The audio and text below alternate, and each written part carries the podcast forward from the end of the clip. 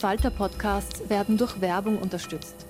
Das hilft bei der Finanzierung unseres journalistischen Angebots. Hey, I'm Ryan Reynolds. At Mint Mobile, we like to do the opposite of what Big Wireless does. They charge you a lot, we charge you a little. So naturally, when they announced they'd be raising their prices due to inflation, we decided to deflate our prices due to not hating you. That's right. We're cutting the price of Mint Unlimited from $30 a month to just $15 a month. Give it a try at mintmobile.com slash switch. $45 upfront for three months plus taxes and fees. Promote rate for new customers for limited time. Unlimited more than 40 gigabytes per month. Slows. Full terms at mintmobile.com.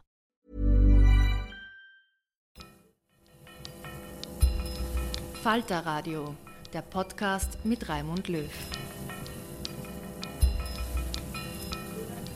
Herzlich willkommen, meine Damen und Herren, im Falter Radio. Sie hören in dieser Sendung einen Bericht aus einem iranischen Gefängnis. Siebeneinhalb Jahre lang saß Kamran Gaderi im berüchtigten Teheraner Gefängnis Ewin.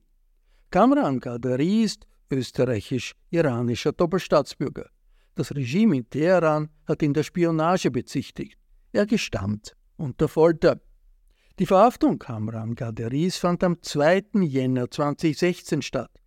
Das war damals eine Phase, in der sich die Beziehungen zwischen dem Iran und dem Westen gerade entspannt hatten. Ein halbes Jahr zuvor ist in Wien im Rahmen eines internationalen Abkommens der Rückbau des iranischen Atomprogramms paktiert worden. Kaderi ist IT-Spezialist. Er war wenige Monate vor seiner Verhaftung mit dem damaligen österreichischen Bundespräsidenten Heinz Fischer im Iran als Teil der offiziellen Delegation. Am 2. Juni dieses Jahres ist er nach siebeneinhalb Jahren iranischer Haft überraschend freigekommen. Das ist jetzt drei Wochen her. In seinem ersten längeren Interview spricht er mit Falter-Redakteurin Nina Bernada über die unmenschlichen Haftbedingungen die österreichische Diplomatie und was ihm in all den Jahren am meisten Kraft gegeben hat. Herr Gaderi, seit 2. Juni sind Sie in Freiheit. Wie haben Sie die vergangenen drei Wochen erlebt? Die drei Wochen scheinen vielleicht eine kurze Zeit äh, zu sein, hat aber äh, sehr, sehr lang gedauert bis jetzt. Ich habe eine Familie gefunden, deren Mitglieder ich nicht kenne, nicht vollständig kenne ähm, angefangen von meiner Frau und dann eben drei Kinder, die ohne Vater gewachsen sind. Da ist ein, ein, ein großer Gap dazwischen entstanden. Sie haben sich entwickelt, äh, sie haben ja ihr Leben geführt, unter Anführungszeichen, ohne mich. Und dann ist dann äh, nach siebeneinhalb Jahren der Vater ist gekommen. Äh, der Vater, der hier nicht präsent war, in schwierigen Zeiten, in, in, in, bei, den, bei den zwei Töchtern, in dem Alter, wo sie dann wirklich zur Frau wurden, ein Sohn, der überhaupt nicht an mich erinnern könnte, weil er war ja zwei Jahre, lang, äh, zwei Jahre alt, als ich dann verhaftet wurde. Und daher eben lang, deswegen, weil jeder dieser äh, Einzelheiten, obwohl sie klein erscheinen oder vielleicht klein erscheinen, in der Familie äh, eine sehr, sehr große Sorge verbreitet hat. Also deswegen, die Zeit hat für mich sehr lang gedauert. Wie kann man sich Ihr Wiedersehen wieder vorstellen? Das Wiedersehen mit der Familie, war das am Flughafen oder zu Hause? Das erste Treffen war am Flughafen. Das wurde vom Außenministerium Österreich äh, perfekt organisiert, auch abgeschirmt, mit Recht, dass man die Privatsphäre nicht verletzt. Ich habe äh, schon äh, zwei, drei Seiten darüber geschrieben, von dem Treffpunkt Schallenberg, Dr. Schallenberg vor dem Flugzeug bis zum erstes Treffen mit der Familie und, und die Berührungen, die wir dort hatten. Es ist auch sehr lang gedauert, obwohl es nur vielleicht zehn Minuten waren. Aber so viele Gedanken dazwischen. Ja, das war der Höhepunkt eigentlich. Das erste Treffen, ganz was Spezielles. Haben Sie Ihre Familie seit 2016 nie wieder gesehen? Oder gab es irgendeine Möglichkeit eines Besuchs oder über WhatsApp, über Videotelefonie? Im Gegenteil zu vielen Mitgefangenen hatte ich unter Anführungszeichen das Glück, dass ich in den letzten vier Jahren jedes Jahr einen kurzen Urlaub bekommen habe im Iran.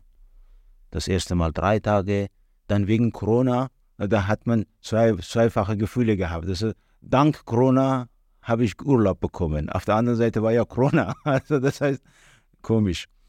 Äh, und dann zuletzt, genau vor einem Jahr, vor 13 Monaten. Und die Zeit habe ich immer verbracht, weil ich habe ja eine kranke Mutter, noch sehr alte, die sozusagen äh, ich betreut habe vorher. Und da war ich immer mit ihr zu Hause im Iran bei ihr und habe während dieser Zeit eben WhatsApp äh, kommuniziert. Das heißt nicht nur telefonisch, sondern auch gesehen. Und das ist eine der seltenen äh, Glücksfälle, weil äh, ich weiß, dass die anderen das auch nicht hatten oder viele nicht das hatten. Am 2. Juni hat die österreichische Öffentlichkeit davon erfahren, dass Sie ähm, in Freiheit sind. Da saßen Sie schon im Flieger. Wann haben Sie eigentlich erfahren, dass Sie freikommen? In meinem Fall, äh, und so viel ich weiß, im Gegenteil zu den anderen zwei Fällen, die mit mir freikamen, ich habe es 15 Minuten vor dem Flughafen erfahren. Also man hat mich komplett im Dunkeln gelassen und äh, abgeholt vom Gefängnis, offiziell unter, also geschrieben, offiziell im Gefängnis Urlaub, aber sie haben gesagt, ich soll meine Sachen räumen. Und das war ja paradox. Aber nach siebeneinhalb Jahren Erfahrung wussten wir eh alle, wenn, wenn jemand sagt, äh, wenn die Polizei sagt, Sachen aufräumen, heißt es entweder Verlegung oder Freiheit. Also in meinem Fall haben wir auf Freiheit getippt. Es war so Mittag, eher im frühen Nachmittag, weil um, um 4 Uhr sind wir abgeflogen nach Oman. Aber die Nachricht kam im Gefängnis, dass ich dann gehen soll, aber nicht wohin eben. Äh, das war zwei Stunden vorher vielleicht. In der Eile, da sind drei Polizisten gekommen und sie haben immer gesagt, schnell, schnell, schnell. Ich habe gesagt, aber ich brauche mindestens für jedes Zimmer siebeneinhalb Minuten, um mich zu verabschieden, nach siebeneinhalb Jahren. Ich habe so viele Freunde, so viele Bekannten. Da haben sie gesagt, nein, sie haben keine Zeit, äh, es ist ein Befehl. Dann habe ich nur meine Bücher und, und, und äh, Hefte, also Bücher, die ich geschrieben habe und so weiter, habe ich alles mitgenommen. Aber trotzdem äh, ordentlich mich verabschiedet äh, von äh, anderen Salons und anderen Mithäftlingen. Dann haben sie mich in, in ein Auto gebracht. Auf der Autobahn haben sie gesagt, wir fahren zum Flughafen. Also erst dann wusste ich dann. 15 Minuten Fahrt und dann waren wir im Flughafen. Erst dort habe ich dann gesehen, da ist ein Flugzeug. Die zwei anderen Herren sind dort, einer aus Dänemark und der andere mein Zimmerkollege Musaheb, Dr. Musaheb. Also dann, dann wussten wir Bescheid, also definitiv. Das heißt, Sie haben im, im Gefängnis Tagebuch geführt? Im, nein, im Gefängnis habe ich ein, zwei Bücher übersetzt und äh, zwei Bücher geschrieben. Das heißt, Sie hatten Ihre Bücher dabei. Was hatten Sie sonst noch dabei? Sie nichts. Plötzlich am Nichts. Und das war auch ein bisschen schämhaft, weil äh, ich bin der Einzige im, im, im, Flugzeug, der mit der Kleidung, die ich anhatte im Gefängnis, es war ein Freitag, ich wollte am Nachmittag mich duschen, rasieren, also ist Wochenende. Und ich, ich bin nicht dazu gekommen, mich äh, zu rasieren. Ich habe äh, vielleicht ein bisschen auch geschwitzt, weil ich war im Hof und ja, und die Omanis waren so nett. Also sie haben es bemerkt. Also der Einzige, der jetzt da ist und nicht wusste und eigentlich auch nicht gut gekleidet bzw. gut gepflegt ist. Und da haben sie, als ich dann ankam, haben sie alles vorbereitet. Sie haben mich zu einem, in einem Zimmer gebracht. Ich habe mich geduscht, rasiert und äh, sogar die ganze Kleidung, was ich anhatte, ist ein Geschenk von Omanis. Also ich habe nichts gehabt. Also vom, vom Gürtel, entschuldigen Sie, Unterhose bis zum Anzug, es war alles Geschenke von Kollegen aus Oman. Nur die Bücher, also die, das waren meine eigenen. Was geht einem dann durch den Kopf, wenn man quasi ein paar Stunden vorher noch im Gefängnis saß und ja. überlegt hat, wann man sich rasiert und duscht? Ja. Und plötzlich sitzt man im, im Flugzeug ja. unter normalen Passagieren. Was sind das für Gedanken, die einem da kommen? Ähm, Dankbarkeit einer Seite, Freude, Freude auf Wiedersehen, wieder leben zu dürfen, wieder atmen zu dürfen vielleicht die Angst zu vergessen irgendwann mal. Aber auch Trauer habe ich gehabt, interessanterweise. Warum ich? Warum nicht die anderen? Es konnte auch jemand anderes sein oder wir konnten alle sein. Ja, das, das, äh, unsere Schicksale waren nicht in unseren Händen. Und das, das merkt man dann wirklich dort. Wissen Sie, wem Sie das zu verdanken haben, diese Freilassung? Genau. Ja, ich weiß es sehr, sehr genau und in meine erste Aussendung Twitter habe ich das auch tatsächlich einzeln eingeführt. Das sind die Gruppen, die ich genannt habe. In, an erster Stelle meine Familie. Meine Frau Harika hat ja die ganze Zeit gekämpft. Äh, und sie, sie hat ja mehr als ich gelitten. Also ich war im Gefängnis, aber äh, sie musste ja zusätzlich auch die drei Kinder erziehen und, und die ganze Schwierigkeiten hier und noch dazu den Fall handeln und, und bearbeiten. Und dann kam eben die Gruppe Presse, Leute wie Ihnen, die versucht haben, in ihrer Art und Weise zu helfen. Ich sage, die Waffen einer eine Journalistin oder ein, ein, ein, ein, Journalist sind ja die, die Kugelschreiber und, und, und die Zeitschriften und Newspapers. Das heißt, dadurch, dass sie das erwähnt haben, dann haben auch die Politiker mehr Motivation bekommen, zu helfen. Dann die dritte Gruppe waren die Aktivisten, die ich zum Teil kannte vorher, aber viele von denen kannte ich nicht.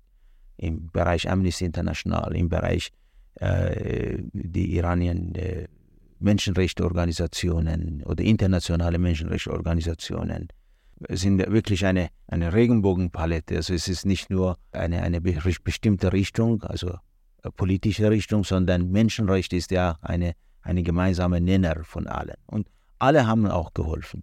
Und äh, die Behörde selber habe ich auch genannt. Die Ausfuhr vom Iran war perfekt organisiert.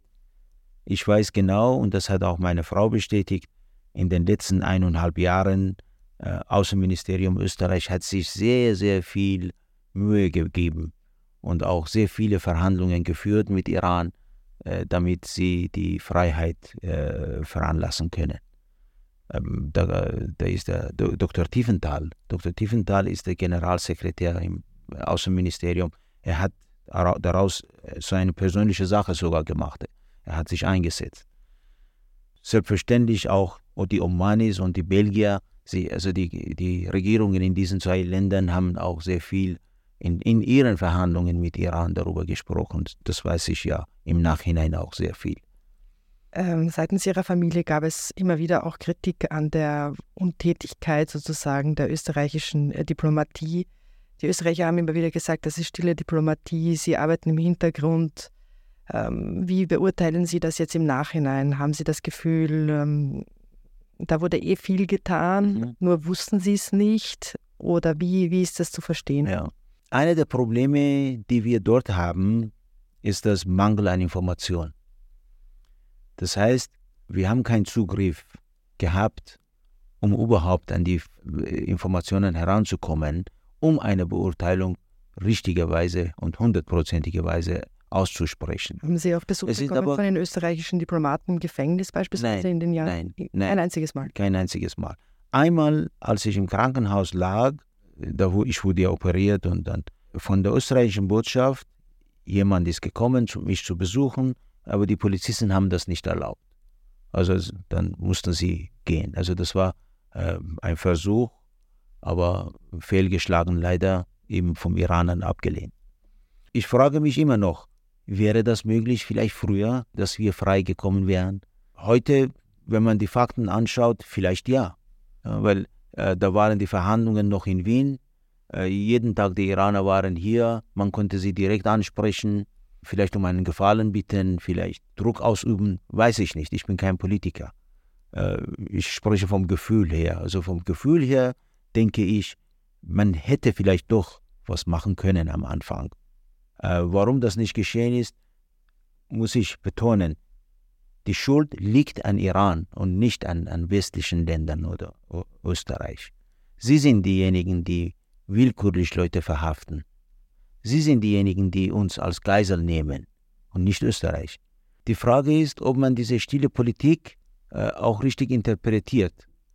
Stille Politik konnte auch sein, okay, ich spreche mit dem Geiselnehmer, ich versuche dann herauszufinden, äh, was er will, was ich geben kann, was ich nicht geben darf und welchen Druckmittel ich nutze. Aber das muss nicht in Öffentlichkeit sein. Das akzeptiere ich. Das ist okay. Aber ich habe auch einmal in einem Brief geschrieben, was ich meiner Frau gegeben habe am Telefon. Ich habe keinen Geiselnehmer gesehen, niemals, nie, nirgendwo in der Welt, wo man mit Bitte die Geiseln frei bekommt. Diesen Druckmittel habe ich nicht gesehen. Es gab vielleicht, aber ich bin darüber nicht informiert, ich weiß es nicht. Haben Sie jetzt drei Wochen später Einblicke in die genauen Umstände, wie es dazu kam, dass ausgerechnet Sie und eben äh, noch einige weitere ausgesucht wurden für diesen Austausch, weil wir dürfen ja nicht vergessen, für ihre Freiheit ist auch ein Terrorist, ein Verurteilter freigekommen. Ähm, wissen Sie, wie das konkret zustande gekommen ist? Hat man Ihnen das in irgendeiner Form erklärt oder näher gebracht? Das sind eigentlich zwei Fragen. Nein, also egal welche Verhandlungen auch immer zwischen Iran und Österreich oder zwischen Iran und Europa geschah, wir wurden nicht informiert. Ich glaube nicht, dass sie uns auch informieren werden. Diese Verhandlungen vom Natur aus sind das geheim, verstehe ich es auch, möchte ich auch nicht mich hineinmischen. Wenn ein Politiker eine gute Arbeit leistet, soll, soll man ihn lassen oder sie lassen, dass sie weiterkommt. Deswegen weiß ich nicht. Die zweite Frage, dieser Austausch, das wissen wir auch nicht, ob das tatsächlich in diesem, in diesem Rahmen war. Wie Sie recht gesagt haben, es ist tatsächlich ein, ein Verurteilter, und zwar nicht durch ein Scheingericht wie in Iran, sondern mit, mit Fakten äh, genannte Terrorist freigelassen worden. Das wissen wir alle. Äh, an dem Tag, wo er freikam, äh, da hat man einen Belgier dann zurückgeschickt. Also sie haben dann Austausch gemacht. Unsere Freilassung kam eine Woche später und im Gegenzug war keiner andere freigekommen aus, aus Belgien, zum Beispiel die anderen zwei noch im Haft sitzende Iraner, Ex-Iraner Terroristen. Deswegen, ob das wirklich in diesem Rahmen war oder nicht war, weiß ich nicht. Ich kann es auch nicht beeinflussen. Niemand kann das beeinflussen im Gefängnis. Äh, vielleicht nutzt das zu wissen.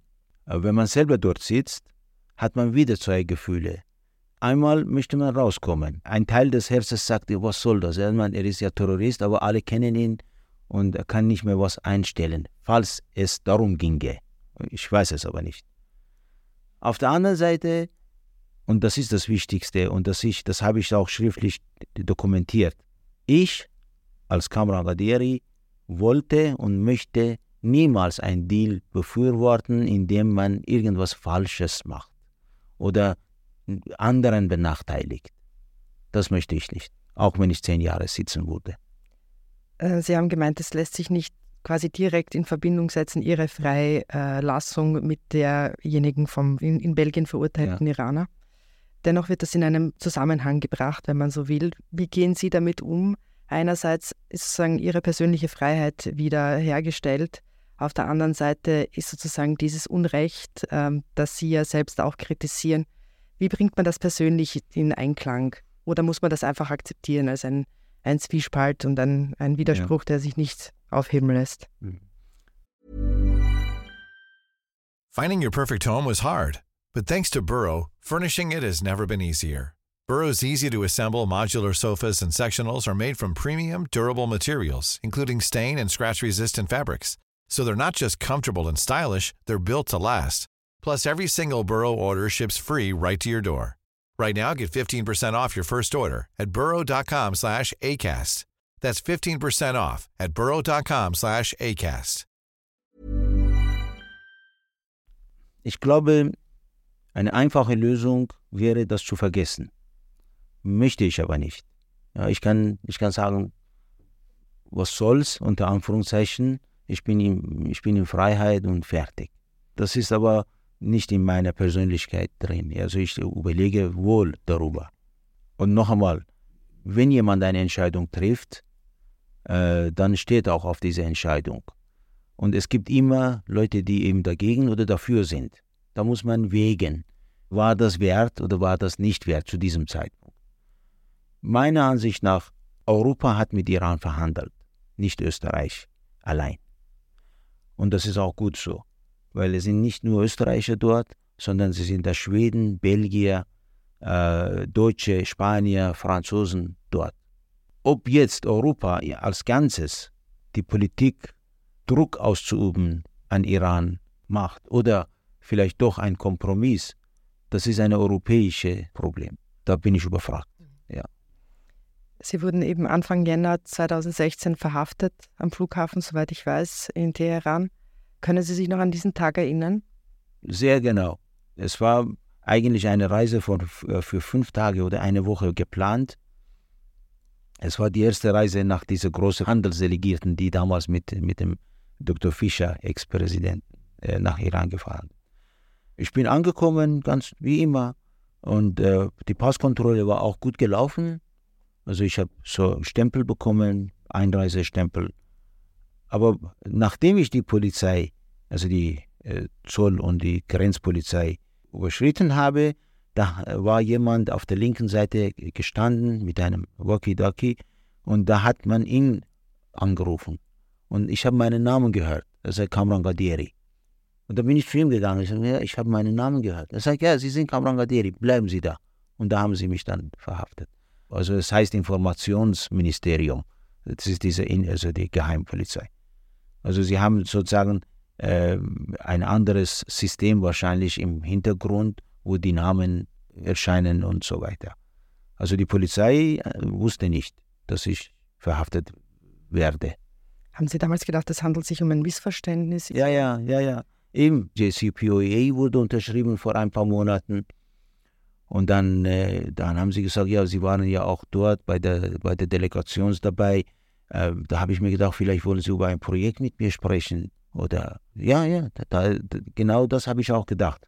Bis sie unterwegs dann meine Augen gebunden haben, ja, dann äh, wusste ich, dass es das nicht der Fall ist, ja, weil ich durfte nicht wissen, wo wir hinfahren. Eine Nacht war ich außer Gefängnis. Es war in einem, in einem Haus und da haben sie gesagt, sie haben 24 Stunden zu gestehen, sonst bringen wir sie ins Gefängnis. Äh, sie haben ja spioniert. An dem Zeitpunkt ich habe trockene Mund bekommen, also wirklich ist komisch, dass man äh, durch Stress auch äh, physikalische Auswirkungen äh, bemerkt. Ja, dann äh, ein, ein Blackout, Angst und, und, und, und schockiert, alles auf einmal. Ich habe meine Freunde gesagt, nach 40 Jahren, ich weiß immer noch nicht, wo das Gefängnis in Wien ist. Keine Ahnung. Woher auch? oder dass ich zu einer Polizeiwache gehe, vielleicht für eine Verlustanzeige oder vielleicht, man, das ist das Maximum. Ja, und dann in einem Land verhaftet zu werden und das noch eben unter Verdacht, sie haben ja ausländische, unter Anführungszeichen, Länder geholfen, gegen uns was zu machen. Haben Sie je verstanden, warum ausgerechnet Sie ins Visier der iranischen Behörden geraten sind? Nein, immer noch nicht. Und da habe ich bemerkt, dass ich nicht allein bin, was das betrifft. Vor mir waren auch Österreicher dort in Haft. Nach mir sind auch wieder in Haft gekommen. Das bedeutet, ich war nicht der Erste und auch nicht der Letzte. Am Anfang habe ich mich immer gefragt, warum? Irgendwo im Hinterkopf habe ich auch gedacht, naja, der rechts neben mir, vielleicht hat er doch was gemacht, ja. Aber sie haben verwechselt und, und mich auch hineingebracht ich war ja zufrieden, wenn Sie eine Entschuldigung gesagt hätten. Da habe ich mir gedacht, das war ein Fehler, Sie kommen, Sie entschuldigen sich und dann gehe ich ja und vergesse ich alles. Es hat eine Zeit gedauert, dann habe ich gesagt, nein, die Entschuldigung müssen Sie neben meiner Frau machen. also so habe ich erwartet. Sie müssen meine Familie holen und sagen, entschuldigen Sie, wir haben einen Fehler gemacht. Dann habe ich gesagt, nein, Sie müssen äh, eine Party ausgeben, alle meine Freunde auch einladen und auch äh, eine Rede halten und sagen, wir haben einen Fehler gemacht entschuldigen Sie. Haben sie auch nicht gemacht, natürlich. Ja, aber ich, es war kindisch vielleicht, es klingt vielleicht kindisch, vielleicht lachen sie ein bisschen darüber. Aber so dachte ich mir, weil es gab keine, keine Antwort auf warum. Heute frage ich mich anders, nach siebeneinhalb Jahren als erfahrener und Anführungszeichen Gefangener im Iran. Die Frage ist, welche Kriterien nutzen Sie? Und die Frage für warum ist das geklärt. Das iranische Regime nutzt Gefangene für politische Ziele. Sie wollen entweder Geld haben oder sie wollen irgendetwas haben, Leute haben, oder sie wollen ein Druckmittel haben in ihren Verhandlungen gegen Europa, gegen Westen. Deswegen für mich ist die Frage, warum geklärt. Die Frage ist eher, welche Kriterien nutzen Sie und warum nicht Herr X, sondern Frau Y oder umgekehrt. Denken Sie sich im Nachhinein, weil Sie waren ja vorher ziemlich häufig im Iran ja. unterwegs, dass Sie da vielleicht zu, zu blauäugig waren, wenn man so will, um da einfach so unterwegs zu sein?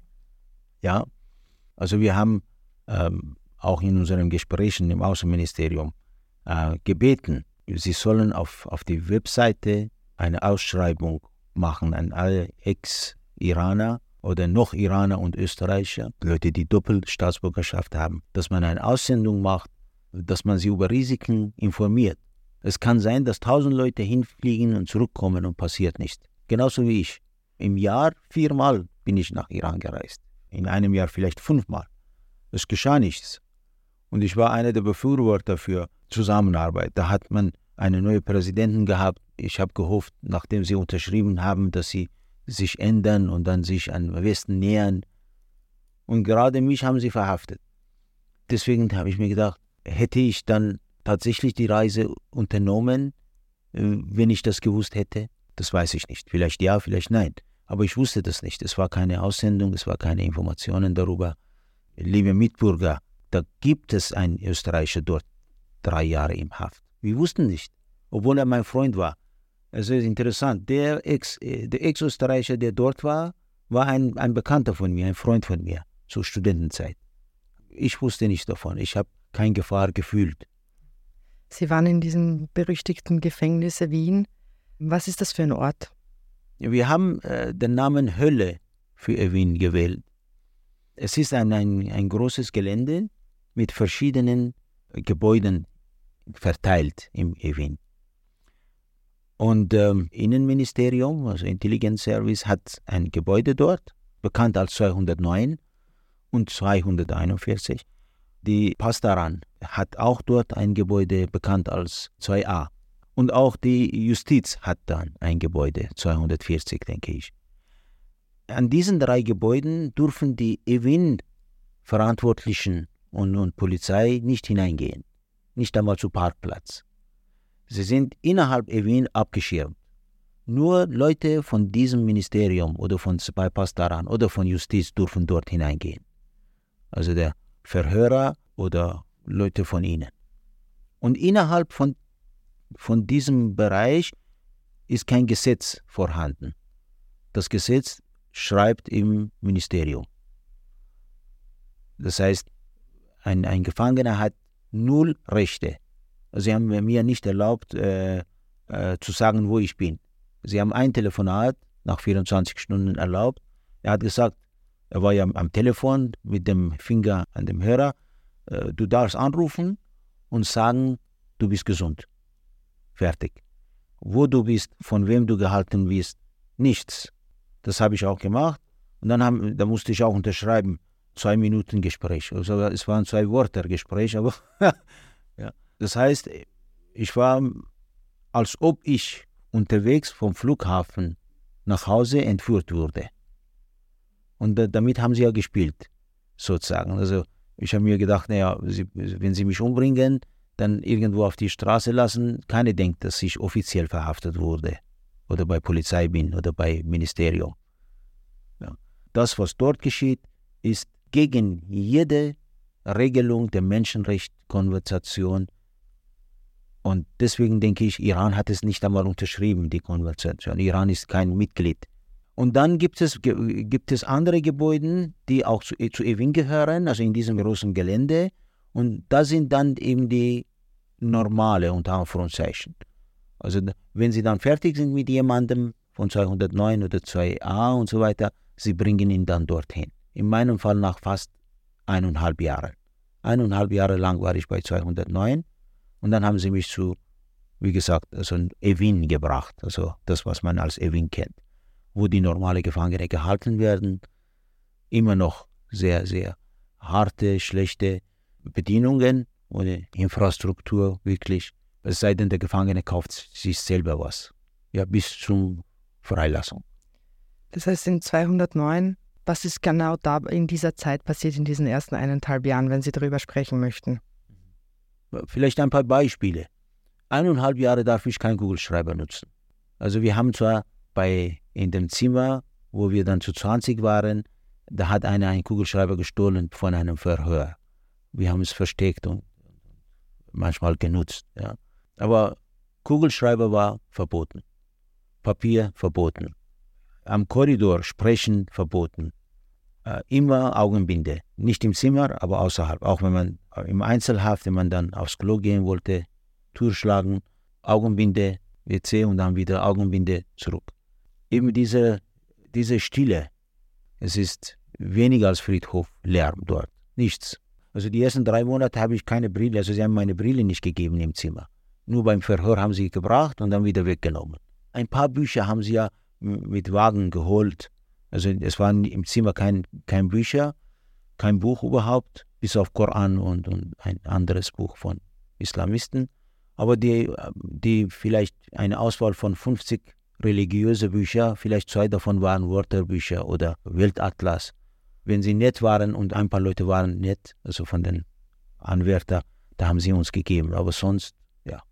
Einzelhaft, wöchentlich 15 Minuten rausgehen vom Zimmer. Gemeinsam in einem Zimmer, wöchentlich 15 Minuten, manchmal zweimal in der Woche. Nicht mehr. Telefonate, Wochen, wenn sie erlaubt haben, wöchentlich 10 Minuten. Was hatten Sie für Strategien, das ähm, durchzustehen? Also was hat Ihnen Kraft gegeben? Worüber haben Sie nachgedacht? Sie konnten nicht schreiben, Sie konnten ja. nicht lesen. Kraft gegeben hat mir meine Frau in erster Linie das erste Mal, dass wir gesprochen haben, Kraft gegeben, weil sie gesagt hat, dass wir nicht allein sind. Also äh, dort hilft kein Gott auch wenn man religiös ist. Ich bin kein religiöser Mensch, aber auch die Religiösen nutzen ihn nicht. Aber wenn man sagt, du bist nicht allein, das hilft sehr viel. Wir helfen dir. Wir sind für dich da.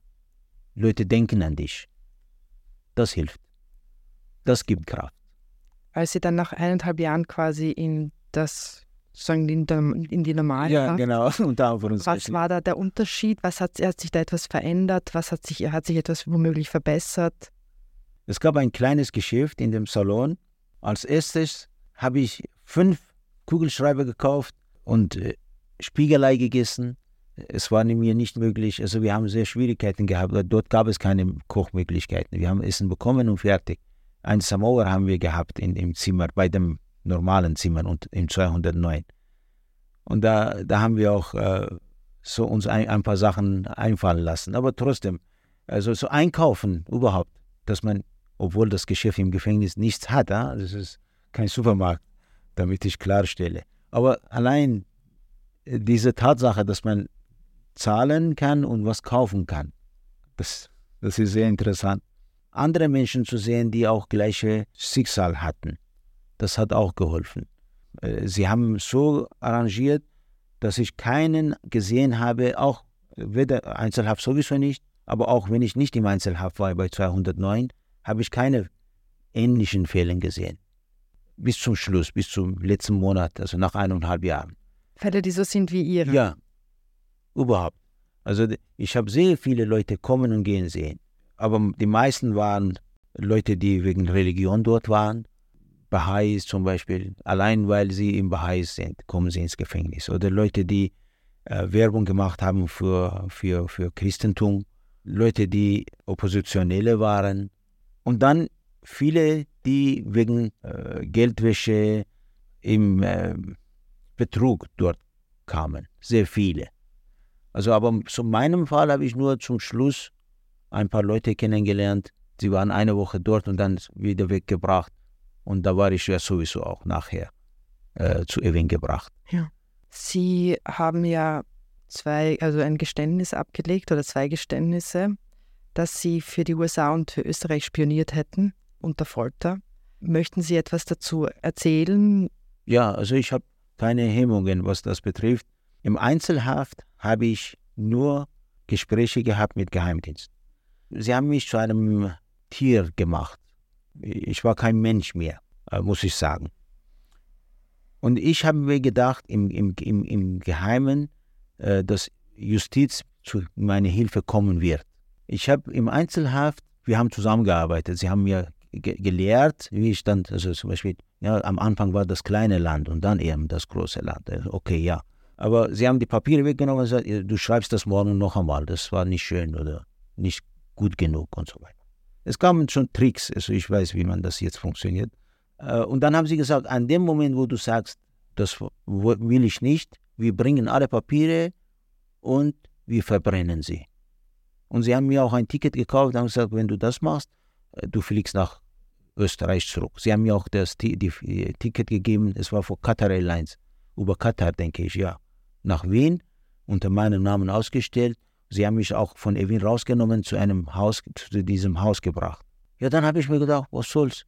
Ja, dann habe ich umgekehrt. Ich habe gesagt, später, wenn ich in Österreich bin, dann rufe ich an und sage, entschuldigen Sie, es war ja Lüge, ich weiß ja, aber was soll ich machen? Aber trotzdem habe ich ja mehrere Seiten an Justiz geschrieben. Und diese Seiten habe ich ja versteckt in meinem Sakko. Also Innenseite von Sakko habe ich dann ein bisschen zerrissen und versteckt. Und habe gesagt, wenn jemand das sieht, dann weiß er, dass ich es, während ich im Einzelhaft war, geschrieben habe. Und dort habe ich geschrieben, ich wurde gefoltert, ich, ich musste ja mitmachen und äh, bitte helfen Sie mir, lieber Richter. Ja, ich habe mir gedacht, die, die Justiz im Iran ist unabhängig und wie immer, wie überall und sie werden bestimmt helfen. In einer Untersuchung, also sie haben mich untersucht, dann haben sie die Papiere gefunden. Haben sie alles weggenommen, sie haben mich zu 209 zurückgebracht. Dann, äh, es war einmal ein Papier auch äh, von Justiz, äh, in dem sie zum ersten Mal äh, geschrieben haben, dass ich äh, einen Monat lang noch in U-Haft bleiben soll. Äh, der Mann, der mich dorthin gebracht hat von 209, wurde gerufen, er war kurz weg. Und dann habe ich die Chance genutzt und wieder hinter diesem Zettel wieder alles geschrieben in zehn Sätzen. Schnell, schnell, schnell. Äh, ja, im Folter und das geschieht mir, bitte hilf mir, lieber Richter. Das erste Mal, dass ich beim Justiz war, beim Bezirksgericht, da hat der Mann gesagt, ja, äh, Sie haben geschrieben, dass Sie gefoltert sind und, und sehr viel gelogen haben, gemeinsam mit denen. Ab jetzt schreiben Sie alles Richtige. Ich habe gesagt, okay, habe ich kein Problem. Und dann, einmal war ich bei ihm und dann habe ich alle Fragen richtig beantwortet. Auch beim äh, Richter Salawati im, im, im Revolutionsgericht habe ich auch geschrieben. Aber keine von diesen wurden überhaupt, also bei Justiz, wurden überhaupt berücksichtigt. Das heißt, äh, dieses Geständnis, was Sie sagen, wurde auf keinen Fall neben einem Richter oder Justiz gemacht. Im Gegenteil. Ich habe sogar Sie informiert, dass ich gefoltert wurde. Aber auch diese Dokumente sind nicht bei mir. Ich kann es nicht beweisen, aber es, es ist dort. Sie hatten die Möglichkeit, äh, den Richter zu informieren. Wie hat das funktioniert? Ja, das war, meine, wir lachen jetzt darüber, aber äh, ich weiß nicht, ob Sie den Namen Salawati kennen. Salawati ist sehr bekannt im Iran ist ein, ein, ein Mörder de facto. Er ist der Richter. Und er wurde auch mehrmals unter Sanktionen gestellt. Als ich bei ihm war, es wird ja vorgelesen, was mir vorgeworfen ist. Und ich soll schreiben, ob ich es verstanden habe oder nicht verstanden habe. Und dann laden sie mich zu Gericht ein. Ja, dann, ich habe ihn begrüßt. Ich wusste nicht, wie er heißt. Ich habe zwei Leute von Justiz gesehen, eben diesen Richter vom Bezirksgericht und Salawati. Und dann habe ich ihn in meinen Worten, was waren das? mein, mein Freiheitsenkel habe ich ihn genannt. Also helfen Sie mir, Sie sind mein Freiheitsenkel. Sie haben Schlimmes mit mir gemacht. Und da hat er gesagt, weißt du, wer ich bin? Ich habe gesagt, nein. Also ich, ich heiße Salawati. Ich habe gesagt, okay, Herr Salawati, bitte helfen Sie. Man, ich bin, er hat sich gewundert, man, er hat sich nicht erwartet, weil Leute, die hingehen, sie wissen ja, wer er ist. Und sie erwarten ja keine Hilfe. Im Gegenteil, also sie wissen, dass es am Ende ist, also das ist das Ende. Entweder bekommt man äh, Hinrichtung oder zehn Jahre oder ja. Aber, aber jetzt weiß ich, dass er mich ausgelacht hat, wahrscheinlich im Inneren. Wie ging es Ihnen gesundheitlich? Also ich habe sehr viel gelitten. Psychologisch sowieso, also Trauma. Ich habe immer noch Schlafstörungen, Essstörungen, Schamgefühle, Angstgefühle. Das ist alles zu viel. Aber auch körperlich habe ich, dadurch, dass ich eineinhalb Jahre dort drei so diese dünne Decken, ein Teppichboden, also Teppichboden, aber nicht mehr. Keine, keine Infrastruktur, nichts. Und äh, ich, ich habe mehrere Probleme bekommen. Ähm, ernsthaft am Wirbelsäule, also da war ich in drei verschiedenen Perioden am Bett gebunden, drei Monate lang. Da hört das und überhaupt Jetzt habe ich Prothesen im Wirbelsäule bis Lebensende. Also ich kann mich nicht frei bewegen. Herzprobleme habe ich bekommen, Cholesterin, Blutdruck. Das ist gang und gabe. Also jeder, jeder Gefangene, der nur drei Monate dort ist, bekommt sowas. Also ich war eineinhalb Jahre dort. Also ich bin nicht fit, wenn ich das so formulieren soll. ja, im Gegenteil. Sie haben stets beteuert, dass Sie ein unpolitischer Mensch sind. Sie haben das damals sagen, nicht verstanden, warum ausgerechnet Sie. Wie sehen Sie das heute? Ich habe schon vieles er, er, erlebt. Da muss ich selber auch eine Redefinition machen, wieder für mich eine Kant habe. Das werde ich bestimmt nicht. Fühlen Sie sich sicher in Österreich? Ich fühle mich beobachtet manchmal. Aber das hat mit Österreich nichts zu tun. Der Grund liegt im Iran. Ja. Aber mit der Zeit fühle ich mich sicherer. Was ist eigentlich jetzt Ihr Status? Sie sind ja angekommen, wie es zwei Tage nachdem Sie angekommen sind, ja. äh, sind wir einander kurz begegnet vor dem Protestcamp ja. der Iraner, die ja seit, glaube ich, über 300 Tagen dort Tag und Nacht ja. ausharren und, und äh, gegen die Menschenrechtsverletzungen protestieren. Und sie haben gemeint, ich habe kein, kein Geld, ich habe kein Handy, keine, kein nichts, was ich quasi äh, hergeben könnte. Was, wie organisiert man so ein Leben? Wie baut man das sozusagen wieder auf nach so einer langen Zeit? Sind Sie krankenversichert? Krankenversichert bin ich, ja, vorweg, weil meine Frau musste arbeiten. Das heißt, ich bin äh, mitversichert. Also jemand, der, ich habe immer selber eine kleine Firma also gehabt und Angestellte gehabt. Also ich war selbstständig und jetzt bin ich nicht einmal angestellt, sondern mitversichert. Das ist wirklich ein, also, äh, verlässt meinen Stolz, definitiv. Aber Gott sei Dank, wir leben in einem Land, in dem man das soziale Netz aufgebaut hat. Unsere Vorgenerationen haben daran gearbeitet und äh, wir haben das übernommen und ich hoffe, dass wir es auch in diesem Sinne weitermachen, dass die soziale Gesellschaft entwickelt wird und besser wird ich habe mit vieles zu kämpfen. Also ich, ich, ich habe keinen Ausweis gehabt, nicht, also keinen Führerschein. Ich konnte, ich, ich konnte nirgendwo hingehen und sagen, ich bin Kamran Gadieri. Und da hat mir aber Außenministerium wieder geholfen, auch Innenministerium. Die Leute haben mich begleitet zur Polizei, um eine Anzeige zu machen. Und dann eben habe auch schon langsam alle diese Dokumente bekommen. Ich äh, habe dann versucht, jetzt Labortests zu machen. Ich war auch bei Psychologin ich bin dabei. Es ist jetzt drei Wochen, aber ich glaube, der Weg ist allen bekannt. Also da muss ich mich wieder finden. Ja. Vielen Dank für das Gespräch. Bitte schön. Sie hörten ein Gespräch von Nina Bernada mit dem kürzlich aus iranischer Haft freigekommenen österreichisch-iranischen IT-Spezialisten Hamran Qaderi. Das Gespräch fand am Montag, den 26. Juni, in der Falter-Redaktion in der Wiener Innenstadt statt. Ich verabschiede mich von allen, die uns auf UKW hören. Aktuelle Berichte über den Iran und auch aus dem Iran finden Sie regelmäßig im Falter. Ich empfehle Ihnen ein Abonnement des Falter. Alle Informationen gibt es im Internet unter der Adresse abo.falter.at. Ursula Winterauer hat die Signation gestaltet, Philipp Dietrich betreut die Audiotechnik im Falter. Ich verabschiede mich bis zur nächsten Sendung. Sie hörten das Falterradio, den Podcast mit Raimund Löw.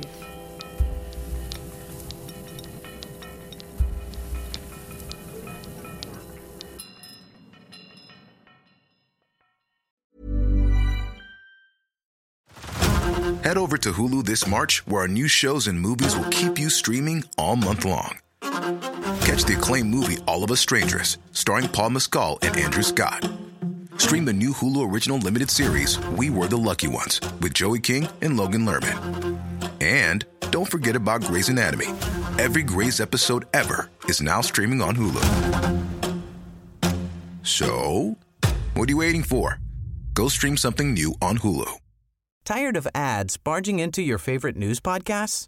Good news. Ad-free listening is available on Amazon Music for all the music plus top podcasts included with your Prime membership. Stay up to date on everything newsworthy by downloading the Amazon Music app for free or go to amazon.com slash news ad free. That's amazon.com slash news ad free to catch up on the latest episodes without the ads.